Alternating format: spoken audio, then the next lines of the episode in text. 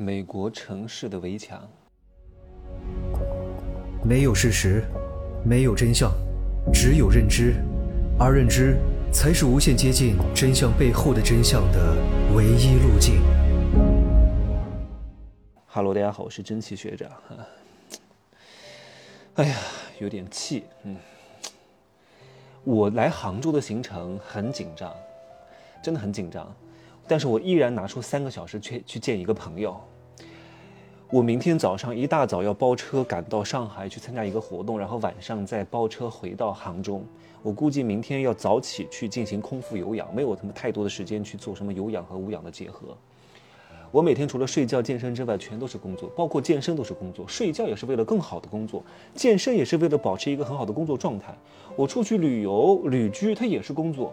因为我的生活和工作全部都是有机结合在一块儿的，对吧？我都这么忙了，我依然会去见那个朋友。什么朋友呢？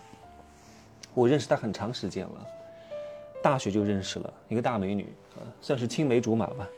但是人家现在也结婚了，我见到他们两口子，哎呀，我真的叫恨铁不成钢，哀其不幸，怒其不争。嗯，这个话我也没有当他们，我我我也没有当他们面说。但是如果他们两口子今天能够听到我这个节目，啊。我不会指名道姓说到底是谁啊！如果你们两位依旧还保持原地不动，依旧还如此懒惰，依旧就是知道知道知道知道，但是从来不去做，找各种各样的借口的话，我以后不想再见你们了。不是说我不要这个朋友了，是我如果每次看到你们都没有进步，我会觉得，哎呀，你们都认识我，你们本身形象条件才华都非常不错，如果按照。你们哪怕学到我三分之一，有我的三分之一的执行力和我的赚钱思维，我有这么好，有这么好的一个宝藏朋友在你跟前，你不会去利用。你每天就算问我这个问我那个，你不去执行有什么用啊？你认识我白认识了，我会觉得我很丢脸。每次看到你们都不能进步，我觉得我很失败，我都不能影响到你。那我跟你见面干嘛呢？唠嗑吗？叙旧吗？对不对？我见别人，第一啊，我是我我没有那么势利哈，老朋友不谈这些东西。但是你要清楚，很多新朋友认识我，都是很难约见到我的，然后还花钱见我之后回去他是有收获的。我希望你们也是如此啊，而不是在一块叙旧啊。你也让我有点成就感啊。所以我今天我不说他们俩是干嘛的哈，因为我说的太明白了，其实大家都能猜到他们是，可能以后会知道他们他们是谁。就是我到他。家里去啊，当然是一个租的房子，搞成一个工作室。他跟我讲他现在的业务模型，我说你怎么这么懒？你就是要去拍短视频啊，就是要拍呀，就是要去引流啊，就是要去做流量啊，对吧？你都得去弄啊，不然的话，你的这些客户从哪来呢？来，现在就给我拍，啊，你老公讲不动你，我来讲动你，你给我拍，我给你想好了，来四条四点来拍，来，我告诉你怎么拍，来，执行，现在立刻拍，好。我跟你一块拍拍我，对吧？他就，然后呢，我临走之前还还跟他讲了一句话，我说今天晚上必须把视频给我剪一条出来。我讲到这四个点，给我剪出来发给我，我要看。都到什么时候了，房租都快交不上了，还搞什么呢？真是稀里糊涂的，对吧？做事没个定性，各位，做事没有定性，指望做一个月就能有什么结果？你在做梦呢？我发现很多人做生意啊，哎，我讲的这个就来气。他就以为他做生意就是哇投钱装修搞好了之后就开始盈利了，怎么可能？这个东西都是最不值钱的，搞什么装修，搞什么装饰，搞什么布置，租什么门面，花钱就能解决。最难解决的是什么？流量产品成交率啊，流量在哪里呀？怎么搞成交啊？不是说花点钱借点钱搞个什么网贷装修一下，好像觉得自己特别牛逼。你看我花了这么多精力装修的特别漂亮吧？有用吗？挣钱吗？客人呢？对不对？安慰自己，各位，你做事没有定性啊，指望拍一两条就能怎么样？指望做一两个月就能怎么样？你任何事情都做不了啊！定力是很关键的啊，要日拱一卒，不期速成。我讲过很多次，前提是你们本身有这个本事。我都说你很棒，我不是恭维你，我都认识你多少年了呀？你这么哪儿我没看过，对不对？你什么丑样的我不知道，你们以前什么样子我不知道。过的什么生活我不知道，我不会跟你们讲假话的，我对你们没有什么恭维，一定是确实觉得你们本身条件真的很好。你如果真的按照正确的方法来，你是可以成的。你不听，不做，你可能听了，嗯嗯嗯嗯嗯，太好了，不做有用吗？没有用。那你就不要留在大城市，对吧？你又要想好好的生活，又不想付出，又不想放弃，还想每天躺在床上，啊，随便拍点手机啊，随便讲个段子，随便搞个什么产品啊，反正那拍不起来不能怪我，拍不起来就怪你。你不去总结，不去复盘，不去找出问题，不去迭代，不去升级你的产品，怎么可能好嘛？我都看了他拍的，不能看的。哎呀，这么漂亮，哎呀，都不讲太多了哈，再再讲太多，很多信息都出来了啊。反正如果你们两位听到，也不要记恨我啊！我一切都是为了你们好，希望你们变得更好。啊，好了，这个话题不说了哈，我来说一下美国的穷人。我发现每个地方的穷人其实 本性都是差不多的，好逸恶劳啊，做事没有长性，叫马有千里之蹄，无人不能自往；人有冲天之志，无运不能自通啊。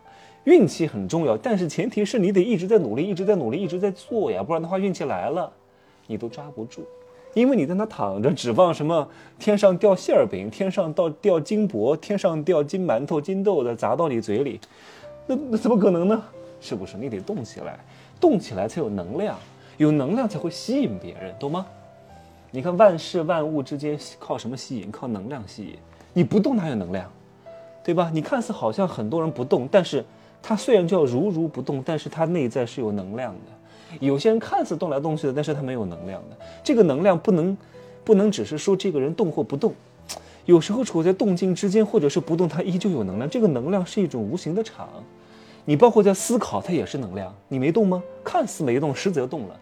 有些人天天忙得吭哧吭哧吭哧的，其实他没有能量，因为他的那个动不是真正的动，对吧？就跟运和动都不一样，运是运。